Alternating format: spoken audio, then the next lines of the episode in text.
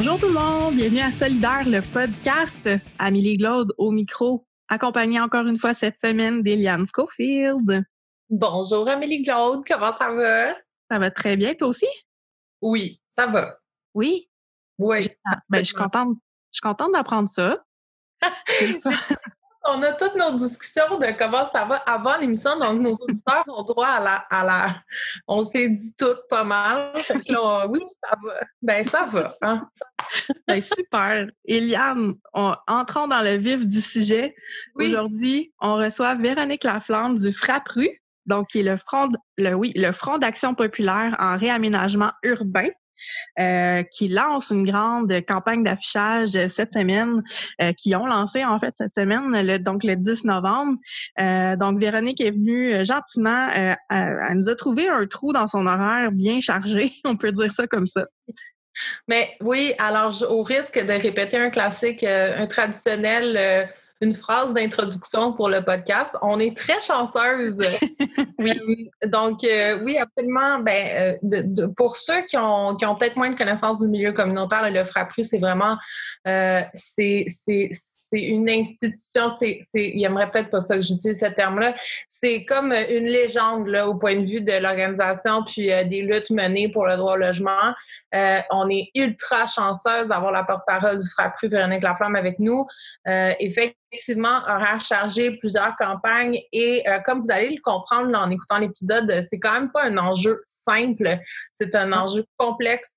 c'est un organisme qui doit avoir les yeux partout en même temps sur toutes sortes de différentes préoccupations parce que le logement, ben écoutez, c'est simple. Hein?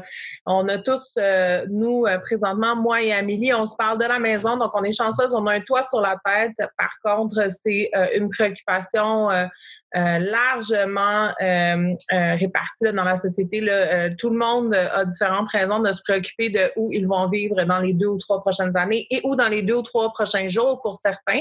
donc, franchement, pas un enjeu à prendre à la légère. Malheureusement, un enjeu qui n'a pas assez de visibilité. Donc, on va le répéter plusieurs fois là, dans l'émission. Là, euh, un sujet que je comprends pas pourquoi euh, on, on, propulse pas plus que ça dans les médias. Donc, euh, ouais, puis, puis c'est mon, ma foi une invitée très, très, très intéressante à écouter. Vraiment, on aurait pu l'écouter très longtemps. Euh, on a fait un épisode de, de, grosso modo une heure, mais vous allez voir, il y a beaucoup d'informations, vous allez comprendre plein de choses. Euh, moi, j'ai appris un paquet de choses aussi que, que je savais pas. Euh, on a donc cette chance-là de l'avoir avec nous aujourd'hui. tout ça a découlé un peu aussi d'un grand sondage qu'on avait lancé sur notre page Facebook il y a quelques mois, à savoir quel type d'invité vous aimeriez qu'on ait, quel sujet et tout ça. Puis le sujet des logements sociaux était sorti. Donc, euh, preuve qu'on vous écoute, hein, on vous lit. Puis, euh, ben oui. Ben oui, donc à nous écrire parce que parce qu'on est créative à deux, mais euh, on pense pas à toutes. Puis ben, nous, on, parle, mais on s'écoute pas. Donc, c'est pour vous qu'on fait le produit. donc, ce serait le fun que ce soit un podcast que vous avez le goût d'écouter parce que ça parle de sujets qui vous touchent. Donc, c'est bien la preuve que nous vous lisons. Oui, donc sur notre page facebook.com baroblique solidaire.podcast. Venez voir ça. Venez nous mettre un petit pouce en l'air. Partagez aussi nos épisodes euh, dans vos réseaux. On va se faire connaître. On va peut-être même se faire inviter dans votre section locale, pourquoi pas. Euh, et tout ça. Donc, euh, c'est ça. Partagez la bonne nouvelle de Solidaire, le podcast. Et sur ce, on vous souhaite une bonne écoute. Eliane Cofield, allô? Allô, Amélie! Véronique Laflamme, bonjour, merci d'être là. Bonjour, ça fait plaisir. Merci, Véronique, euh, du, de l'organisme Le Frappru. Euh, Véronique, on, commence toujours avec une petite bio de nos invités. Euh, puis, je te laisserai l'honneur de te présenter à nos auditeurs, auditrices aujourd'hui. Peut-être nous parler un peu qu'est-ce que tu fais au Frappru, puis ton historique militante aussi, si tu veux bien te lancer là-dedans. OK, ben, je n'avais pas préparé ça, mais bon, je travaille au FRAPRU. Le FRAPRU, c'est un regroupement provincial pour le droit au logement euh, qui euh, se concentre principalement sur euh, la lutte pour davantage de logements sociaux, mais qui est aussi actif sur les enjeux de justice sociale, de justice fiscale, de lutte à la pauvreté. Le FRAPRU existe depuis 40 ans et donc est composé de, de 130 organismes partout au Québec, mais c'est son noyau finalement ce sont des comités logement, des comités de citoyens et citoyennes, des associations de locataires qui sont une trentaine, qui sont ses membres actifs et qui sont au cœur de, ces décisions. On a une grosse vie démocratique au FRAPRU, euh, un congrès, quatre assemblées générales par année. C'est un peu euh, chamboulé tout ça par euh, la pandémie, mais quand même. donc voilà. Puis moi, ben, je travaille au FRAPRU depuis 11 ans comme organisatrice communautaire. Je suis aussi porte-parole. Puis euh, avant ça, j'ai travaillé là, dans un comité de citoyens et citoyennes membres du FRAPRU, euh, notamment le comité populaire Saint-Jean-Baptiste, mais j'ai été aussi impliquée euh, par le passé dans les luttes étudiantes, dans les luttes contre le sommet, autour du sommet des Amériques, dans les luttes locales de quartier liées entre autres à la justice environnementale. Et puis j'en passe probablement beaucoup. J'ai pas, j'ai pas une grosse mémoire, mais j'ai été impliquée dans plusieurs mouvements militants. Génial, wow! Quel beau parcours. Je savais pas que le FRAPRU était une organisation euh, telle euh, que mentionnée, c'est-à-dire avec des assemblées générales et tout ça, des, un congrès et tout. Euh, très impressionnant. Je trouve ça très, très bien. Oui, le FRAPRU là, est un regroupement avec une, une vie associative super dynamique dans laquelle sont impliqués non seulement les groupes membres du FRAPRU, et donc leurs salariés, leurs permanences, mais les militants et militantes qui sont à la base de ces groupes-là. Il euh, faut dire que les membres du FRAPRU, c'est des groupes de défense collective des droits, des organismes d'action communautaire autonomes, donc qui sont eux autres mêmes autonomes avec leur propre CA, leurs orientations. Donc, euh, le FRAPRU, c'est pas, euh, c'est pas comme du top-down, c'est plutôt des groupes qui euh, sont membres, qui se sont donné un porte-voix. Puis au FRAPRU, ben, collectivement, ces groupes-là décident de c'est quoi les orientations qu'il faut pour que, dans le fond, ce mouvement-là permette là, de répondre aux, aux enjeux aux, enjeux euh, locaux, en fait, euh, rencontrés par, euh, par les locataires, les personnes mal logées de leur quartier, de leur région. Faudrait peut-être mettre en, perspective, tu as dit que le FRAPRU, c'était 40 ans, puis pour les gens qui, connaissent le milieu communautaire, euh, puis euh, ben, évidemment, l'enjeu du logement, vous êtes un acteur, euh, vous êtes l'acteur avec un grand A, là, mais quand même, là, il y a beaucoup, beaucoup de chemins et de causes qui ont été menées, qui ont été, je veux dire, vous avez un historique quand même assez intéressant et diversifié, là. Euh, qui vaut la peine d'être vu. C'est quoi le livre, Véronique, tu me corrigeras, là? Il y a un livre qui est sorti sur l'historique du Frappru. S'il y a quelqu'un qui s'intéresse, euh, c'est un... J'ai un blanc de mémoire total. Oui, ben en fait, euh, il y a récemment un livre de François Saillant, en fait, Lutter pour un toit, qui, qui, qui a été écrit pas seulement sur l'historique du Frappru, mais plus sur l'histoire des luttes pour le droit au logement au Québec, qui rapporte notamment des luttes du Frappru. Donc, euh, c'est 12 batailles pour le droit au logement. Donc, c'est un livre qui a été publié chez Éco-Société.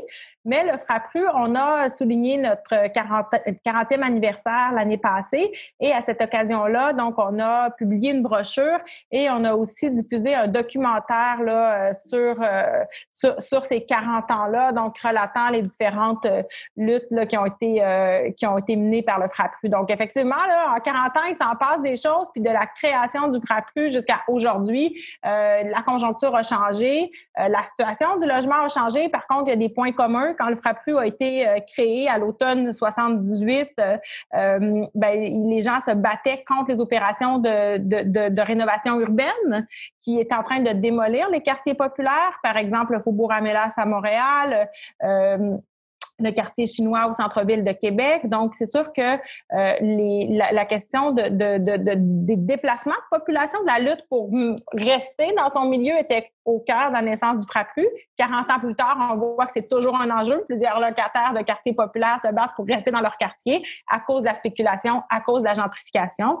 Donc, euh, il y a quand même eu une évolution en 40 ans des politiques sociales en matière de logement, puis du contexte, comme je le disais, mais quand même, il y a des parallèles, malheureusement, à faire avec, avec la situation actuelle et celle qui a donné naissance au FRAPRU. Ben oui, tout à fait. Et il se passe des choses en ce moment à Montréal, euh, entre autres. Euh, on a vu euh, dans les médias passer sur nos réseaux sociaux et tout ça, cette espèce de camping à ciel ouvert, malheureusement en bordure de Notre-Dame, si je me trompe pas, de la rue Notre-Dame, donc à Montréal, là, pour les personnes qui qui seraient pas de la métropole. Véronique, est-ce que tu peux nous mettre en contexte un peu pourquoi ces gens-là font du camping là? Qu'est-ce qui se passe à Montréal en ce moment? Bien, je ne peux pas parler au nom des personnes qui euh, vivent au campement Notre-Dame.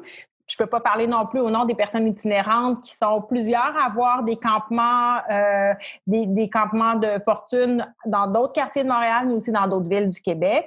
Euh, par contre, que je peux dire, c'est qu'on constate que c'est quand même une, des manifestations visibles de cette crise du logement dont on parle au FRAPU depuis plusieurs années déjà, hein, euh, et de cette pénurie de logements locatifs qui a été euh, pas accentuée, mais dont les, dont les conséquences les plus dramatiques ont été exposées par la pandémie. Déjà, avant la pandémie, les refuges pour personnes itinérantes dans plusieurs villes étaient débordés. Alors, c'est sûr qu'avec les consignes de distanciation physique, entre autres, et les différentes mesures de euh, santé publique, les ressources ont, pu répondre à moins de besoins. Pendant ce temps-là, il y a des gens qui perdaient des revenus Et il y a toujours des gens qui sont passés à travers les, les mailles du filet, donc qui n'ont pas été couvertes. Donc, c'est sûr que l'arrivée de campements et d'un gros campement comme celui de Notre-Dame, on n'avait pas vu ça au Québec encore, on le voyait pourtant dans d'autres provinces, ça, expose toute la dureté de la crise du logement qui fait qu'autant de gens se retrouvent dans des situations d'itinérance ou sans logis. Donc, euh, encore une fois, sans vouloir parler au nom des personnes qui vivent au campement, parce que pour nous, c'est très important que ces personnes-là puissent parler en leur nom, parler de leur expérience, mais aussi de leur demande. Par contre, euh, on, on, au FRAPRU, on y va régulièrement, on parle avec les personnes qui vivent au campement, et c'est sûr que les vécus sont, sont, sont, divers, euh, les vécus des personnes qui habitent. Par contre, il, y a, il faut dire qu'il y a des gens qui vivent au campement qui étaient euh, l'année passée locataires parfois précaires, des chambreurs, des personnes qui vivaient en colocation, euh, mais des gens qui, quand ils ont perdu leur logement, pouvaient pas se reloger à un prix qui correspondait à leur capacité de payer. Et c'est ça la réalité actuellement de la crise du logement, entre autres à Montréal, c'est qu'il y a des gens qui pour pouvoir se loger puis avoir un toit sur la tête, n'ont pas le choix de vivre dans des situations de colocation, souvent non choisies. Ça a des conséquences dramatiques, entre autres, sur des femmes.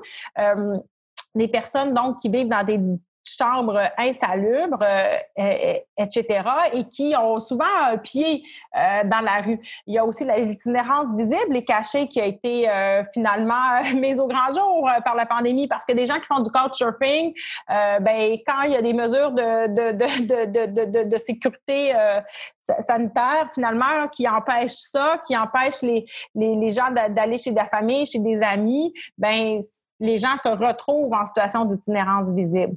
Mais euh, comme je le disais, avant même la pandémie, à Montréal, on constatait une hausse de l'itinérance, souvent même de gens qui travaillaient à petit salaire et qui ne pouvaient pas, avec leurs maigres revenus, arriver à payer les rares logements disponibles. Et c'est ça la crise du logement. C'est pas juste la rareté de logement locatif, c'est pas juste les dizaines de personnes qui se sont retrouvées sans logis un 1er juillet, même si c'est du jamais vu depuis 2003, là, les, nombres euh, importants de ménages locataires partout au Québec qui se sont retrouvés sans logis ce 1er juillet et qui le sont encore dans certains cas. Euh, presque quatre, mois et demi plus tard.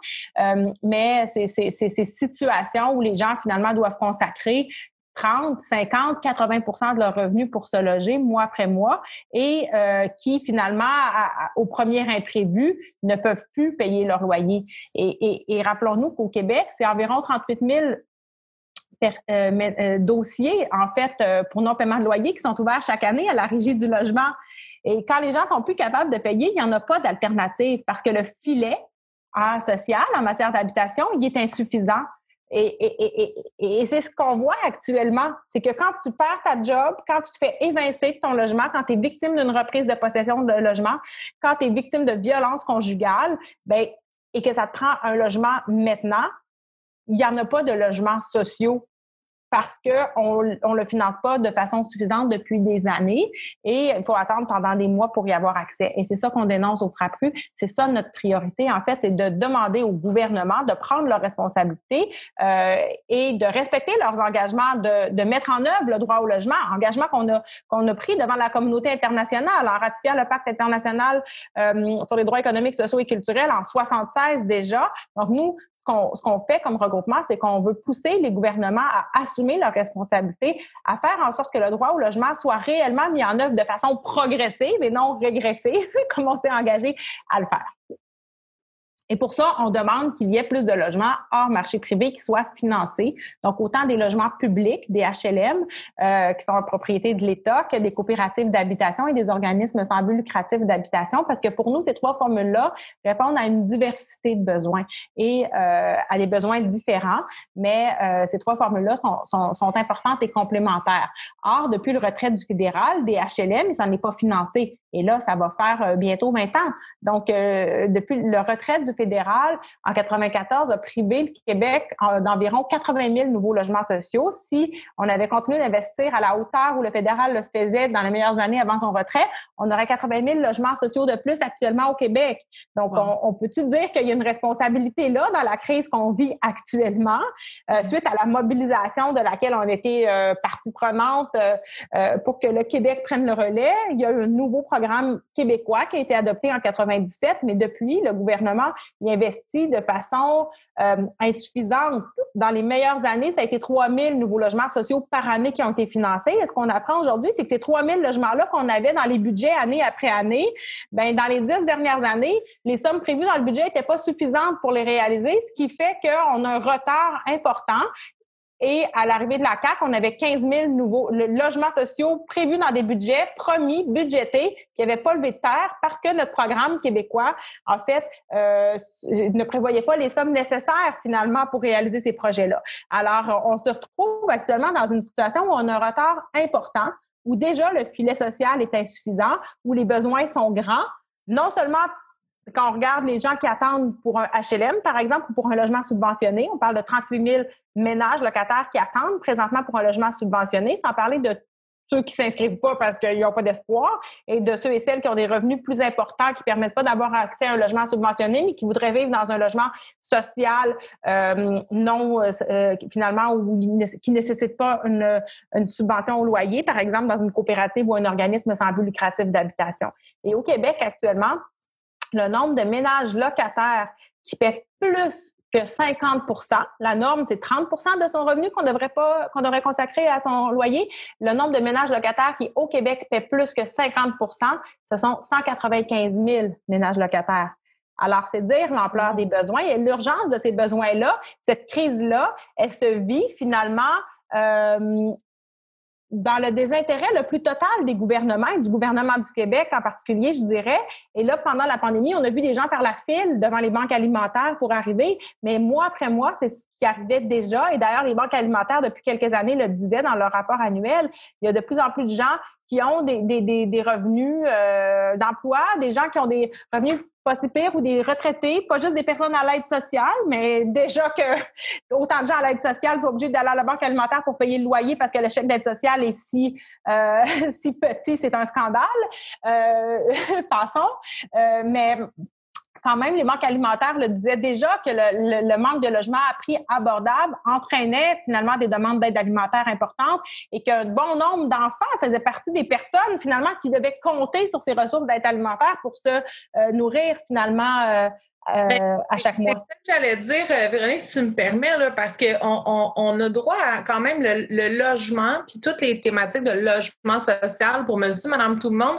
le logement en général subit beaucoup de de, de, de, de, préjugés, de clichés. Là. Bon, si je me, on, imagine de un que le logement social et que tous les mouvements communautaires pour le logement ne pensent qu'aux itinérants, quand pourtant la précarité est de plus en plus, euh, euh, de plus en plus répartie, là, si je peux, répartie parmi les classes, là, si je peux dire ça comme ça. Euh, puis on, a, on, on oublie que on a beaucoup de gens qui pensent que la vie tourne autour du fait de devenir à tout prix propriétaire, puis que le jour où est-ce que tu as acheté ta maison, ben euh, la vie est réglée, le logement est réglé, on oublie que c'est très complexe, là, toutes les strates sociales. C'est comme un millefeuille, là. Il y a toutes sortes d'étapes. Euh, il y a toutes sortes de statuts, euh, puis il y a toutes sortes de solutions, comme tu disais, coop, HLM, OBNL, subventionné, ou il y a toutes sortes de, puis en plus, on oublie, euh, pour rendre ça juste un peu plus complexe, que c'est de compétences diverses. Hein. Le logement, c'est pas juste provincial, c'est pas juste fédéral, c'est un paquet de monde qui qui ont un paquet de responsabilités complémentaires. Euh, fait que si on pouvait euh, juste résumer ça, essayer de, d'imager, là, parce qu'on parle beaucoup de logement social, puis tu as parlé d'OBNL, de HLM, de coop, etc. Est-ce qu'on peut faire un portrait des, des, espèces de profils types là, du, du, Québécois, euh, les options qui s'offrent à lui, puis pourquoi, quelles sont les options appropriées à différents problèmes, dans le fond, puis vos objectifs dans vos campagnes. Là, mais il n'y a pas de one size fits all, si on me permet l'anglicisme. Mais pour nous, au Frappru, le logement social, c'est le logement hors marché privé. Et euh, de plus en plus, il y a un glissement qui est arrivé d'abord du fédéral où euh, il y avait cette, euh, ce terme de logement abordable qui est en train d'être repris de plus en plus au Québec, alors que le logement abordable, c'est très élastique comme notion. Ce qui est abordable pour une personne ne sera pas pour d'autres. Et souvent, les programmes de logement abordable, quand on regarde les définitions, puis quand on regarde à qui ça s'adresse, euh, ben c'est pas abordable pour la majorité des ménages locataires. Et, euh, et quand on regarde à Montréal, le revenu moyen des ménages locataires est de 38 000 là. Alors, c'est sûr que du accès condo, là, ça répond pas à, ces, euh, à ces besoins-là. Donc, nous, au Frappru, on, on, on, parle de logement social, mais pour être bien honnête, les, les, les groupes, par exemple, qui, euh, les fédérations de, d'OSBL d'habitation ou de coop vont préférer parler de logement communautaire pour référer, dans le fond, aux organismes d'habitation sans but lucratif et aux coopératives d'habitation. Dans le fond, euh, pour nous, là, c'est, c'est, du logement social, mais on reconnaît que des gens préfèrent se désigner, là, euh, par exemple, euh, comme du logement communautaire. Euh, donc, au Québec, actuellement, c'est 11% du parc de logements locatifs qui est hors marché privé, qui est du logement social.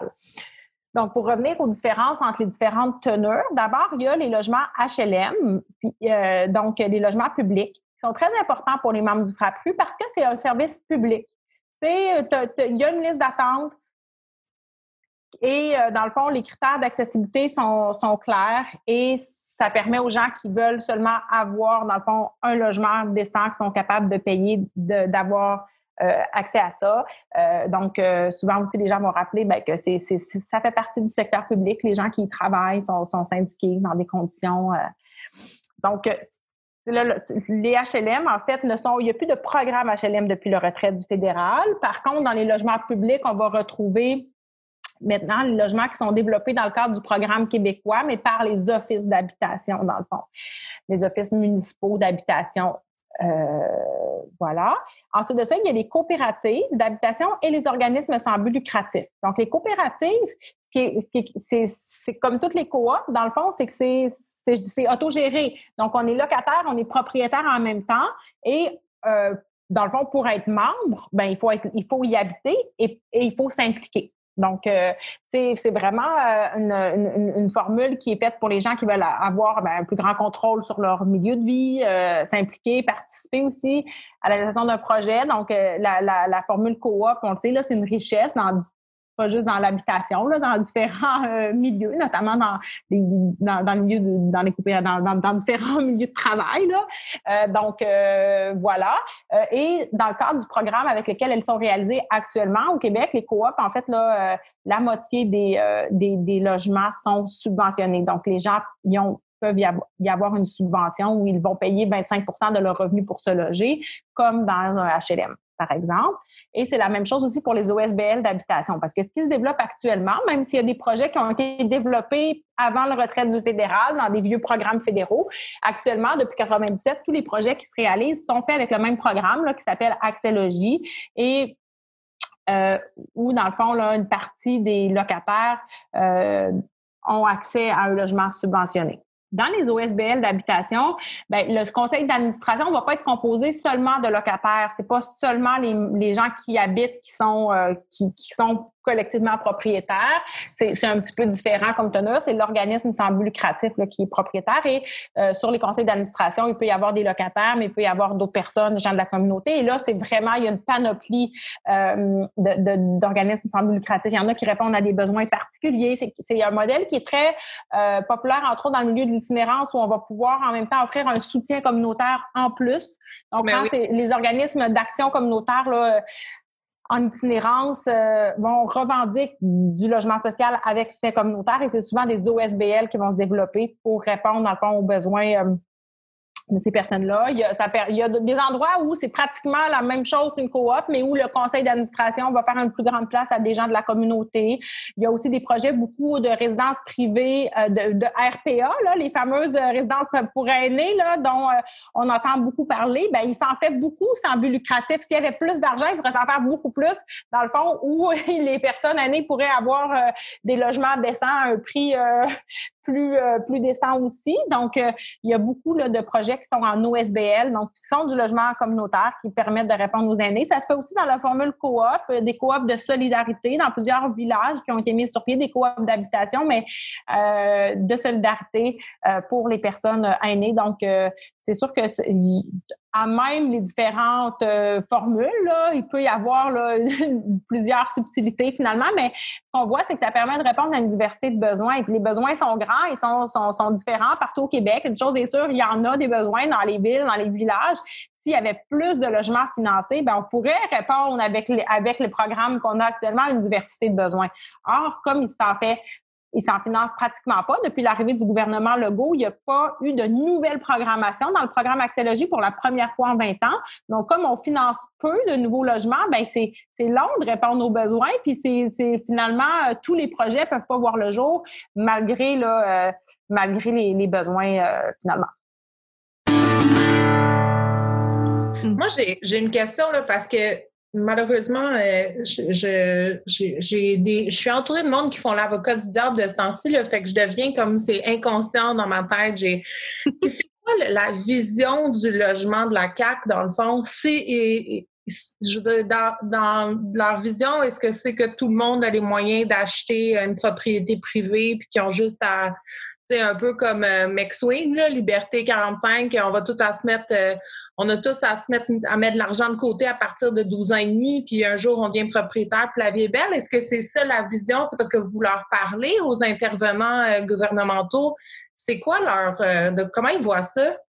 Bien, en fait, c'est que on ne sait pas si c'est de la mauvaise foi ou si c'est une mauvaise compréhension, mais c'est sûr que la CAC euh, leur discours, c'est que, en fait, nous, on a l'impression que l'habitation, l'habitation n'est pas une priorité pour eux, que le logement social n'est pas une priorité pour eux. D'ailleurs, on l'a vu pendant la pandémie. Hein? On n'a rien fait pour faciliter la vie des ménages locataires, mais du moment que l'industrie de la construction s'est mise à parler un petit peu plus fort, puis que les gens qui étaient en attente d'une maison neuve se sont mis à faire la une dans les médias, oups, on a, on a tout de suite adopté un programme pour ces personnes-là, euh, 5 000 pour les loger à l'hôtel, euh, puis entreposer leurs meubles, ce qui était, ce qui était probablement nécessaire, mais mais pendant ce temps-là, il y avait des demandes pour euh, mieux protéger les locataires euh, contre les abus, puis il n'y a jamais eu de réponse à ça. Euh, et les mesures d'aide d'urgence pour le 1er juillet se sont faites encore une fois trop tardivement, ce qui fait que bien des ménages locataires à travers le Québec ont dû s'arranger avec les moyens du bord avant que finalement cette aide-là soit annoncée. Donc, euh, la CAQ a, pris, avait un engagement électoral qu'elle a diffusé seulement dans une lettre en réponse aux Frappru, là, qui faisait suite à une campagne de lettres internationales pour appuyer notre grande marche entre Québec et Ottawa durant la campagne électorale. Donc, euh, cet engagement-là, finalement, qui a été pris, ça a été de livrer les logements pris dans la machine et pas encore réalisés. Euh, donc, les 15 000 dont je parlais tout à l'heure. Et euh, c'est tout et pour nous, c'était vraiment là, euh, je dirais, c'était scandaleux. Ben, c'est sûr qu'on était rassurés que les logements pris dans la machine qu'on nous avait déjà promis pendant des, années dans les budgets se réalisent là, parce que ça se peut-tu que le gouvernement budgète des logements puis que finalement ces budgets-là, ces, logements-là voient pas le jour parce qu'il y a un changement de gouvernement puis parce qu'il manque un petit peu d'argent pour les, ben, un petit peu de l'argent pour les réaliser. Ça aurait été vraiment euh, un scandale, tu sais, parce que dans le fond, quand il y a, des budgets présentés au Québec, tout le monde compte là-dessus, là, c'est prévu, l'argent est là, etc. Euh, mais il n'y avait pas de promesses pour d'autres choses. Et ça, c'était grave parce que c'était comme un signal que le développement était menacé, qu'on pesait sur pause. Mais pourtant, des projets là, de, de logements sociaux, c'est Malheureusement, c'est long à faire. Et là, c'est trop long parce que le programme est sous-financé. Là, ça ne devrait pas prendre 7 puis 10 ans. Ça n'a pas d'allure qu'actuellement, on soit obligé d'attendre aussi longtemps pour que des projets euh, voient le jour. Ceci dit, euh, il faut quand même, dans les endroits comme il y a des villes qui ont des politiques, qui achètent des terrains, euh, tu sais, euh, dans Villeray, par exemple, l'hôpital chinois, il y a un projet, là, maintenant, il y a des locataires autour de ça, mais c'est pas encore rendu à l'étape de l'engagement. Pour que ça puisse se réaliser, il va falloir qu'il y ait de l'argent dans un budget parce que Montréal a déjà tout dépensé ses unités, elle, des budgets qui ont été octroyés et qui étaient en attente, finalement. et dans d'autres villes aussi, les, les villes se dotent actuellement de politiques d'habitation, ce qui est nécessaire les groupes logements se battent depuis des années pour qu'il y ait des politiques structurantes adoptées par les municipalités. Mais si on veut que, que les projets qui sont actuellement euh, en élaboration puissent se faire puis attendent pas des années pour se réaliser, il faut que le gouvernement du Québec annonce euh, une nouvelle programmation. Et ça, la CAQ s'est pas mouillée depuis son arrivée. Donc, il n'y a pas eu de nouvelle programmation, de nouvelles unités financées dans les budgets. Oui, il y a eu du financement dans les deux derniers budgets, mais pour compléter le financement des fameux 15 euh, 000 logements pris dans la machine. Or, on est à mi-mandat et euh, il y a 2400 de ces 15 000 logements-là qui sont réalisés ou en voie de l'aide. Donc, on est loin du compte parce que les sommes nécessaires n'ont pas toutes été mises sur la table dès le premier budget et que pendant ce temps-là, les coûts augmentent, le coût des terrains augmente, le coût de construction augmente. Donc, la vision de la CAC, c'est difficile à dire parce que la ministre, quand elle a annoncé euh, la, la, signature de l'entente avec Ottawa sur le logement, elle a dit que l'habitation était une priorité pour son gouvernement.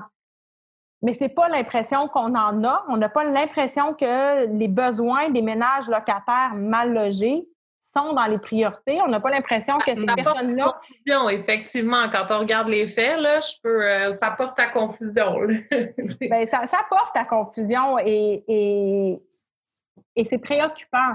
On n'avait pas de ministre de l'Habitation. On en demandait depuis des années. Il y a une ministre de l'Habitation, mais on a l'impression que cette ministre-là est pas ben, que le gouvernement, finalement, n'est pas sensible à la réalité des ménages locataires qui forment la majorité de la population montréalaise, faut-il le rappeler, et euh, qui euh, représentent quand même à travers le Québec des, des, des, centaines de milliers de personnes. Et là, si on regarde les besoins de ces personnes-là qui, parmi ces, locataires ont des besoins urgents de logement, selon Statistique Canada, des besoins impérieux de logement parce que on vit dans un logement trop cher, trop petit ou insalubre. Ce sont 244 mhm. 000 ménages locataires au Québec euh, et 100 euh, 000 à Montréal. Donc, les chiffres parlent. Le besoin est là. Et c'est pour ça que pour avoir l'impression qu'il y a une vision, que c'est une priorité, pour nous, ça prend un plan.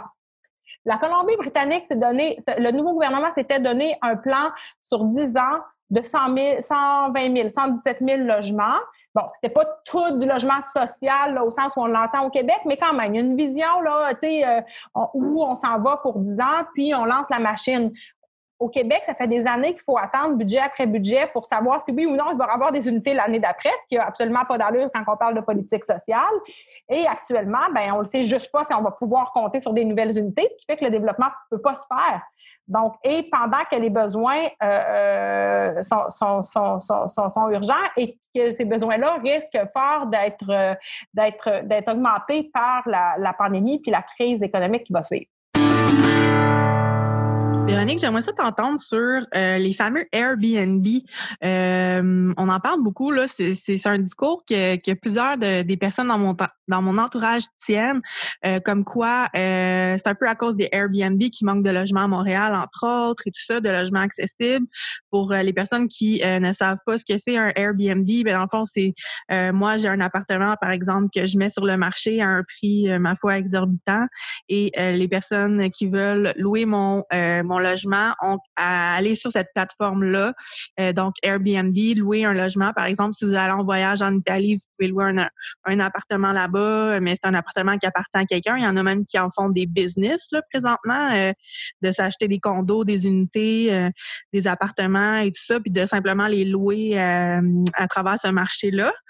donc, on sait que ça existe, mais est-ce que c'est vrai est-ce que est-ce qu'on peut déboulonner ou au contraire confirmer que Airbnb a un rôle à jouer là-dedans? Ben, Airbnb, oui, joue un rôle dans la pénurie de logements locatifs. Là, ce qu'il faudra voir, c'est comment tout ça va évoluer avec la pandémie. Euh, moi, je ne suis pas certaine encore qu'on puisse dire là, que tous les logements Airbnb vont revenir sur le marché locatif régulier, là, euh, loin de là, parce que c'est payant. C'est une grosse business Airbnb et à Montréal, plus de 40% des logements qui sont affichés le sont par des multilocateurs, c'est-à-dire des personnes qui affichent plus qu'un logement. Donc, des gens qui ont plus, les reins un peu plus solides et qui peuvent se permettre d'attendre parce que c'est clair que l'argent rapporté par une location Airbnb finalement est plus intéressante et plus profitable que le logement loué sur le marché locatif régulier à des locataires. Bon, après ça, il faudra voir combien de temps la situation actuelle va durer. Quoique, actuellement, avec la pandémie, dans certaines régions comme les Laurentides, il y a des gens qui remarquent une hausse de ce phénomène-là parce qu'il y a des gens en télétravail, du monde qui veulent sortir de la ville, qui euh, vont se tourner vers des euh, vers des, euh, des endroits là, finalement plus attrayants et ça a des conséquences pour les locataires de ces de ces régions-là qui étaient déjà affectés par l'industrie touristique. Ben donc avant la pandémie, le, le, nombre de, de, Airbnb euh, en location jouait clairement un rôle dans la pénurie de logements locatifs, a joué. En fait, Airbnb a joué un rôle dans la pénurie de logements locatifs. pour se dire qu'il faut se rappeler qu'on a actuellement le taux d'inoccupation le plus bas en 15 ans au Québec. Euh, dans les quartiers centraux de Montréal où il y a beaucoup d'Airbnb, ça avoisine souvent le 0% entre autres pour les grands logements. Donc, c'est sûr que la disparition de ces logements-là euh, a, joué un rôle. Donc, et il n'y avait pas assez. Et, là, en, plein durant la pandémie, euh, le nouveau règlement québécois est entré en vigueur. Il faudra voir est-ce qu'un ou l'autre ou les deux ensemble auront un effet combiné. On suit ça de près. On regarde le nombre de logements affichés là, sur Airbnb. Présentement, c'est difficile de voir, de savoir c'est c'est quoi l'impact de un et de l'autre? Ça a baissé un peu, mais il y a quand même un nombre euh, encore assez important de logements entiers affichés, par exemple à Québec et Montréal, euh, au moment où on se parle. Euh, quand on regarde ce qui se passe ailleurs, dans d'autres pays, par exemple en Europe, on parle de modification à la structure de location sur Airbnb pour que ça, ça ait sur du moins courte durée.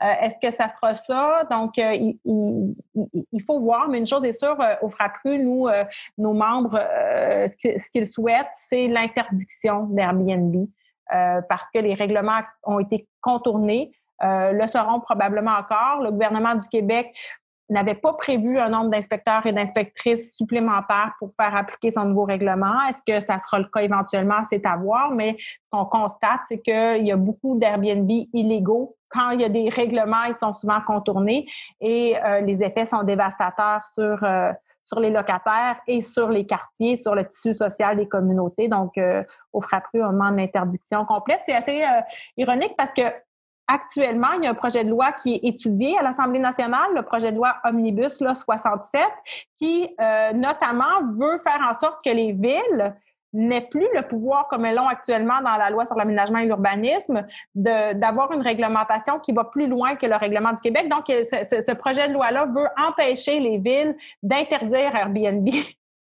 Et euh, les municipalités se sont euh, opposées là, euh, pas mal unanimement. Donc, ça, l'étude article par article a commencé hier, mais ce sera à suivre parce qu'on a une réglementation québécoise qui est insuffisante. Puis là, on veut empêcher les villes qui voudraient sur leur territoire dire écoutez, nous, dans notre ville, dans notre village, on n'en veut pas d'Airbnb parce que ça a des conséquences trop importantes. Ben là, elles ne pourraient plus le faire. Mais ça aussi, hein, ça s'inscrit, euh, toute la dynamique, ça s'inscrit aussi parce que tantôt, j'ai fait l'erreur de juste dire qu'il y a des compétences fédérales et provinciales, mais il y a aussi des compétences municipales. Puis, quand on parle d'une ville comme Montréal ou, Québec, là, je veux rien enlever à Québec, mais tu sais, quand on parle de, la, situation du logement à Montréal, euh, la compétence municipale est importante à, imaginer, même si euh, par écrit, c'est pas toujours clair là, leurs compétences, mais moi, je, j'avais juste une question là, pour ceux qui nous écoutent, puis qui aimeraient, par exemple, qui aimeraient plus en plus en savoir, qui aimeraient peut-être trouver la ressource locale dans leur quartier ou dans leur ville ou village ou peu importe pour rejoindre ou, ou, lire ce que leur leur, section, ben, leur section locale, ce que leur unité locale réfléchit. Est-ce que tout ça, ça se trouve sur votre site? Hein? Tous les, les différents membres du FRAPRU sont là? Oui, en fait, euh, on a sur notre site une, euh, section pour voir les membres, puis on a aussi une section plus large pour les gens qui ont besoin d'aide, qui veulent rejoindre leur comité logement local, donc euh, et ou en savoir plus là, sur le logement social. C'est sûr que tout le monde ne met pas toute la documentation sur son site web, mais nous on met toujours là, nos, nos documents les plus récents sur le site, entre autres les textes de notre bulletin. Comme là, il y a un dernier bulletin qui vient de sortir où on parle entre autres là, des conséquences de la pandémie sur le droit au logement. Mm. Euh, nos communiqués de presse. Donc, euh, le document sur les 40 ans du FRAPRU, le documentaire, là, ça se trouve aussi sur notre site. Donc, euh, on a aussi une page Facebook là, qui, euh, sur laquelle on partage finalement euh, notre revue de presse, pas juste les événements dans, dans, dans, lesquels on participe ou pas juste les articles où on est cité, mais on partage en général les articles qui traitent d'habitation, de logement, puis aussi des mobilisations des différents groupes. Mais c'est sûr que pour participer à, à, la lutte du FRAPRU, la meilleure manière, ben l'amalgame était bon là, quand on parle de section locale dans un syndicat, là, mais comme je le disais, nos comités sont quand même autonomes. Ce sont des organismes communautaires autonomes. Euh, mais euh, si vous voulez participer aux, aux, luttes de votre quartier, être informé de ce qui se passe dans votre quartier, la meilleure porte d'entrée, c'est vraiment de, devenir membre de son comité logement, de son comité de citoyens et citoyennes, de son association, parce que c'est là que les orientations sont discutées. Non seulement les orientations du groupe pour euh, ses interventions dans son quartier, dans sa région, mais aussi les orientations qu'on va voter, par, qui vont être votées au Oui, parce que pour donner l'exemple, moi, je sais que euh, j'habite à Verdun, puis euh, bon, euh, mine de rien, mon quartier est quand même un enjeu, l'enjeu locatif dans mon quartier est quand même assez important. Là. puis le CACV, nous, dans notre, c'est le comité d'action citoyenne de Verdun, le CACV qui est le membre, donc, qui rentre dans. Donc, c'est, c'est, c'est bon à savoir qu'une fois qu'on le trouve, parce que moi, ça, ça m'a pris une petite période d'adaptation, de trouver mon organisme communautaire, puis. En tout cas, euh, fait que j'encourage. De toute façon, on met ça sur notre page Facebook, le lien pour euh, euh, le FRAPRU, le lien pour les membres, trouver des organismes, etc. parce que ça vaut la peine. Et mon Dieu, c'est un enjeu tellement important que ça me sidère.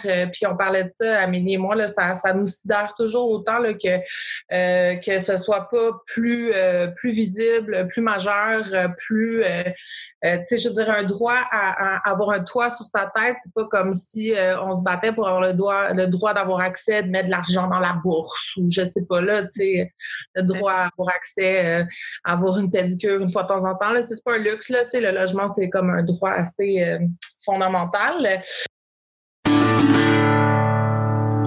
Véronique, tu me disais que vous commencez une grande campagne d'affichage présentement. je pense que ça a débuté hier, le 10 novembre. Si je ne me trompe pas, est-ce que tu veux nous en parler un peu? Ben, en fait, là, cette semaine, on a euh, tenu une campagne d'affichage euh, express, finalement, avant la mise à jour économique euh, du gouvernement Legault, des affiches surdimensionnées qui ont été installées un peu partout en ville, à Montréal, mais aussi à Longueuil, Beauharnois, Châteauguay, à Québec, donc en Abitibi, Témiscamingue.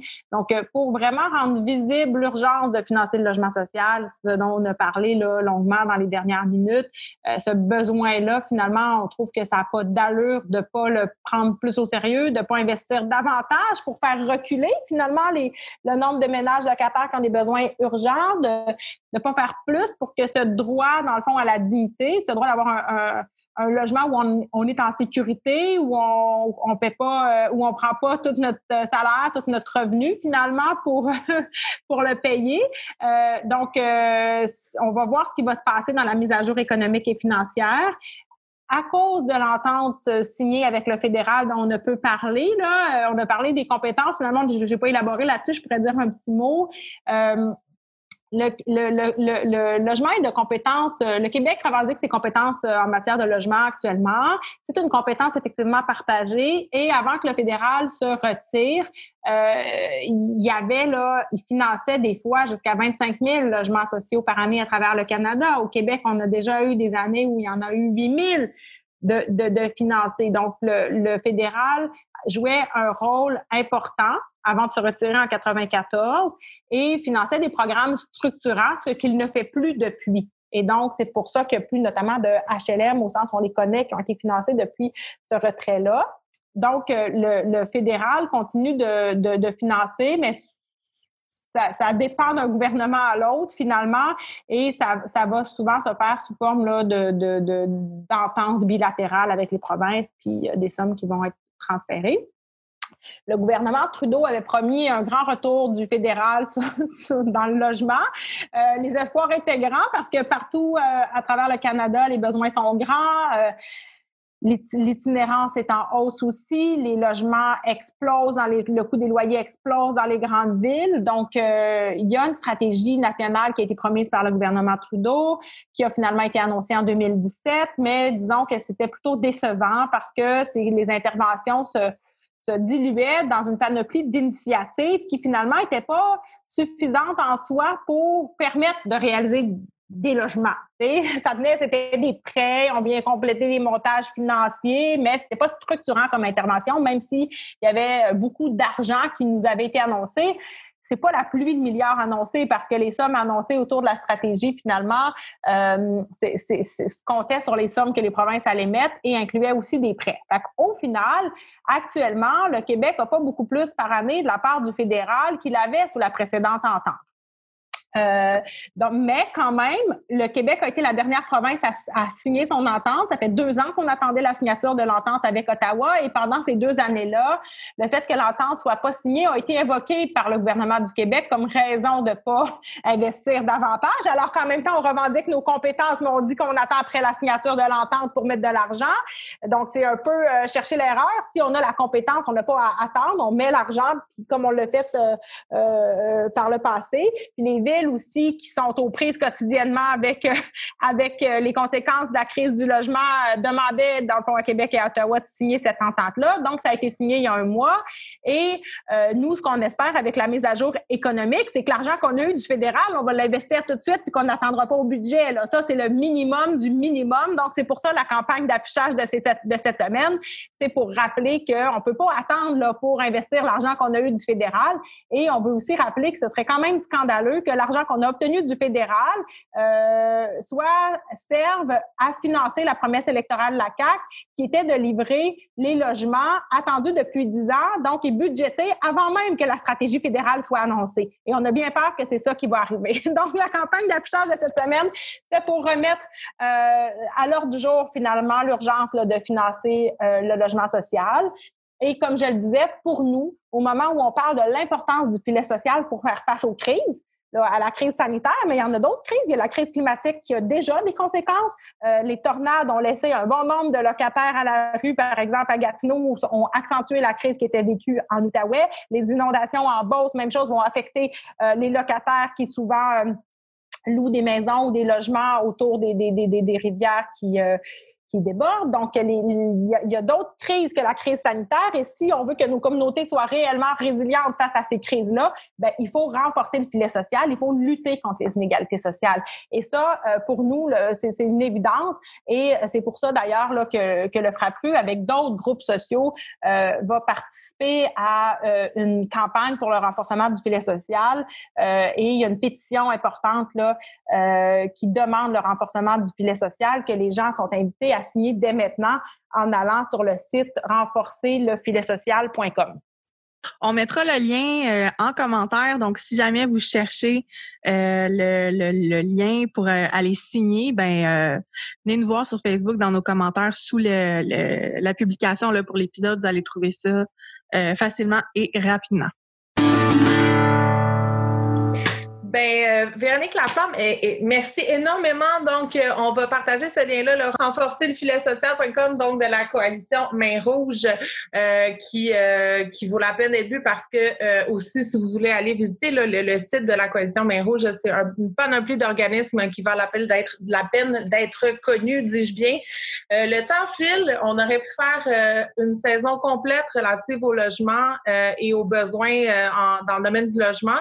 mais merci énormément de la générosité du temps et de la disponibilité et, des, du propos super pertinent. Donc, j'espère que nos auditeurs ont bien... Euh, ont, compris, appris et, euh, et euh, ça a piqué la curiosité de ceux qui ne prenaient pas le logement comme un enjeu majeur à, à, suivre attentivement.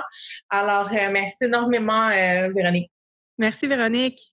Ça fait plaisir. Merci beaucoup de l'invitation. Puis je nous, euh, j'invite là, les auditeurs et auditrices euh, à se joindre à, à, leurs groupes communautaires, sociaux, euh, dans, dans, dans, leur quartier pour, pour que le droit au logement soit une réalité, mais plus largement le droit à un revenu suffisant, puis qu'on fasse reculer les inégalités sociales au Québec.